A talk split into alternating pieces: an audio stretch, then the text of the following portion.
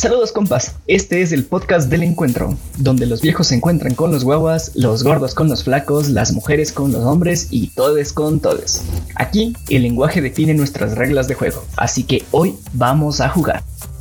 Antes de empezar el episodio de hoy, quiero compartir contigo que la noche que escribo las palabras que estás escuchando, la luna no sonríe. Y esto me recuerda que siempre, siempre hay algo de luz en la oscuridad.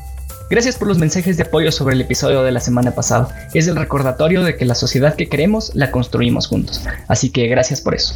Sin más que agregar, empecemos.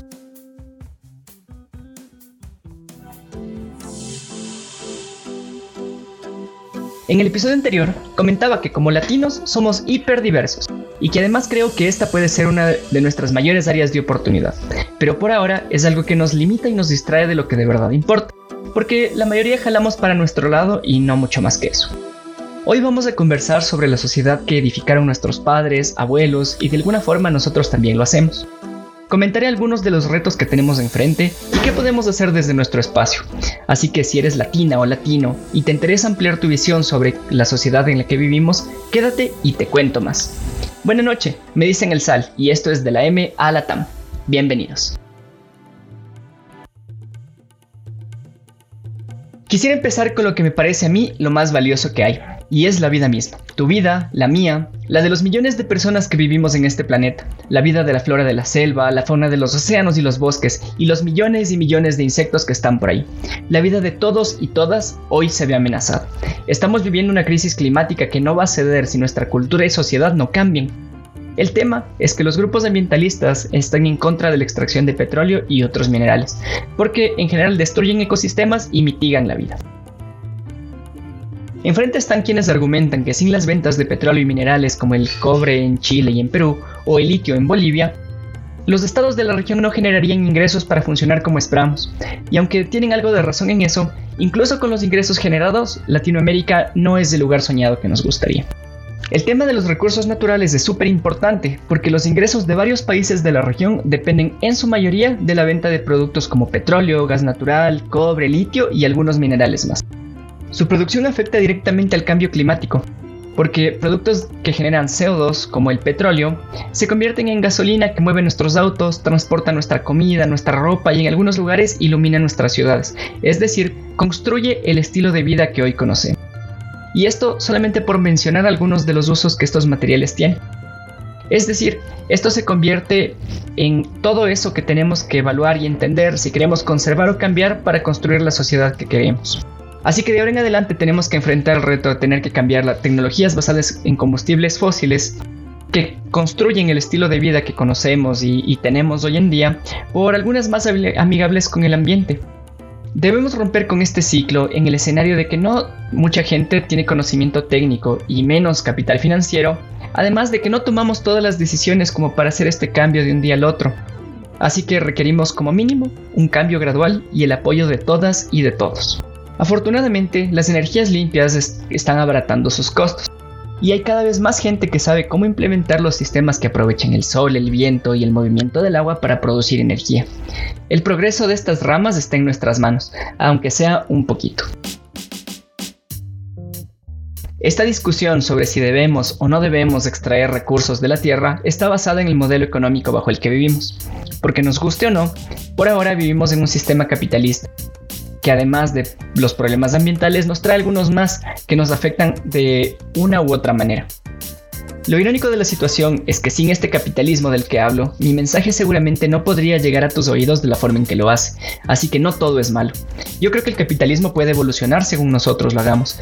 Podemos cambiar los antiguos focos de casa por luces LED, bañarnos en menos de 5 minutos y separar la basura que producimos son acciones que ayudan.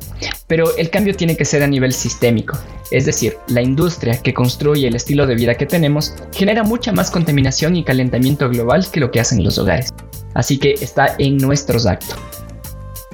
Pero asumir que todos podemos hacer esto, que mitigue el cambio climático, es un acto de inconsciencia. No todos los seres humanos gozamos de los mismos privilegios, y esto también es consecuencia del sistema en el que vivimos. No todos gozamos de luz eléctrica o agua potable de manera constante. Muchos de nosotros ni siquiera tenemos alcantarillado. En la encuesta que les pedí que completaran en el episodio anterior, les pregunté por algunos de los problemas que consideramos más graves y más comunes en la región. Uno de los más destacados es la desigualdad social, y esto porque es relativamente sencillo de entender, porque es visible de muchas formas. Una de ellas es que hay unas pocas personas que compran bienes en los barrios más lujosos y acumulan grandes cantidades de recursos mientras otros cientos de miles de personas no pueden solventar sus gastos más básicos y luchan día a día para llevar el pan a la mesa de su hogar. Concretamente, en América Latina se estima que hay unos 120 millones de personas que viven en situación de pobreza.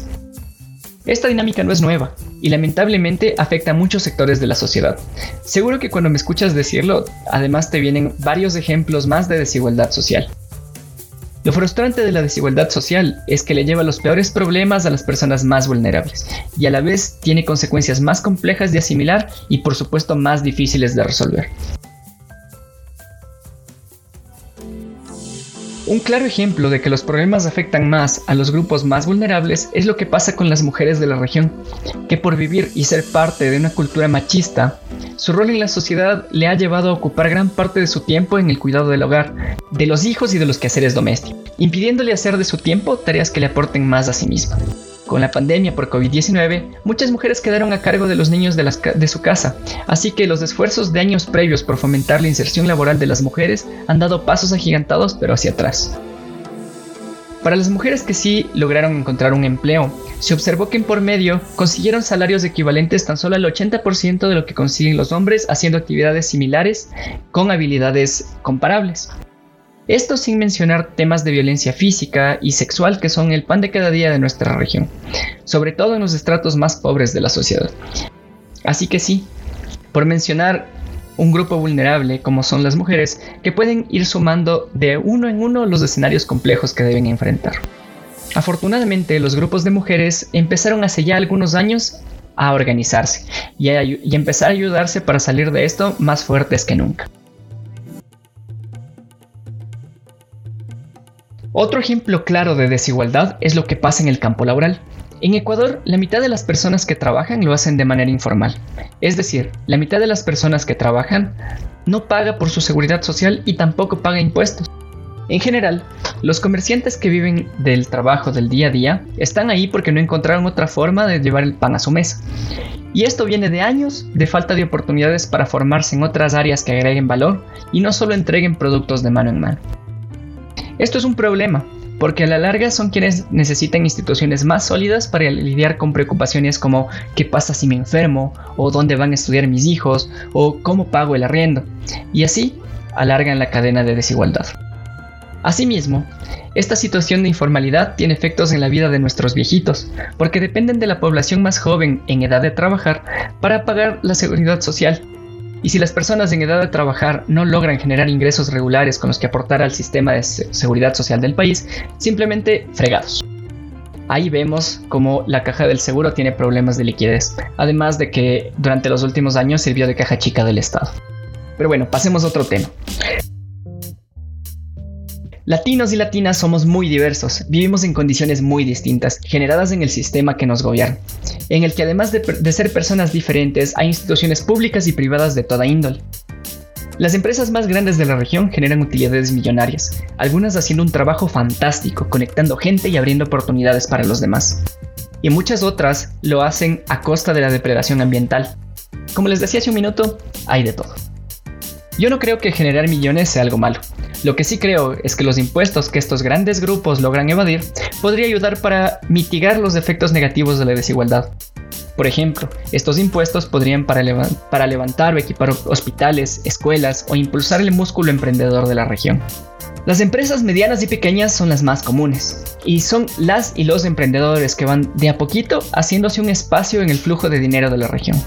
Pero generar negocios rentables y sólidos es muy complejo sin un músculo financiero que, soporte tantos shocks. Estas empresas en general son las más vulnerables y con malos sistemas impositivos es bien difícil seguir creciendo y solucionando los problemas que tenemos. Si nosotros como individuos empezamos a fijarnos en la profundidad de los problemas que, he estado mencionando, veremos que son mucho más grandes que nosotros y que el cambio climático no lo vamos a resolver cambiando el cepillo de dientes de plástico por uno de bambú, o vamos a poder sostener la seguridad social del país con el, eh, con el salario promedio que tenemos. se requiere de la colaboración de todas y de todos. Todos podemos hacer algo desde nuestro lugar, pero nadie puede resolver todos estos retos por sí solo. Necesitamos cohesión, necesitamos organizarnos, entendernos y ayudarnos unos a otros. Así que si tú que me escuchas entiendes que esto le está pasando a otra persona, por favor, seamos empáticos. No todos somos igual de privilegiados, todos enfrentamos problemas distintos. Actúa desde tu espacio para ayudar a quienes tienes cerca y necesitan de una mano amiga. Así como las mujeres buscan mejores condiciones laborales donde la maternidad sea respetada como parte del proceso productivo y los comerciantes informales buscan ganarse la vida de una manera digna y gozar de los beneficios de ingresos regulares, nuestros viejitos necesitan de seguridad social para solventar sus gastos, eh, los gastos de sus cuidados y medicinas. Igual que estas personas, el ambiente nos necesita, hoy, mañana y siempre. Si no defendemos los derechos que queremos, nadie va a venir a regalarnos o a construir la sociedad que nos imaginamos. Tenemos que enfrentar estos retos e iniciar las conversaciones en los espacios donde podemos. Es decir, iniciamos estas conversaciones sobre cambiar foco, sobre, los, sobre la atribución de las responsabilidades del hogar y si es que hay algo que nos molesta que nuestros estados están haciendo, salgamos a protestar. Quejarnos en redes sociales no va a cambiar el estilo de vida que tenemos.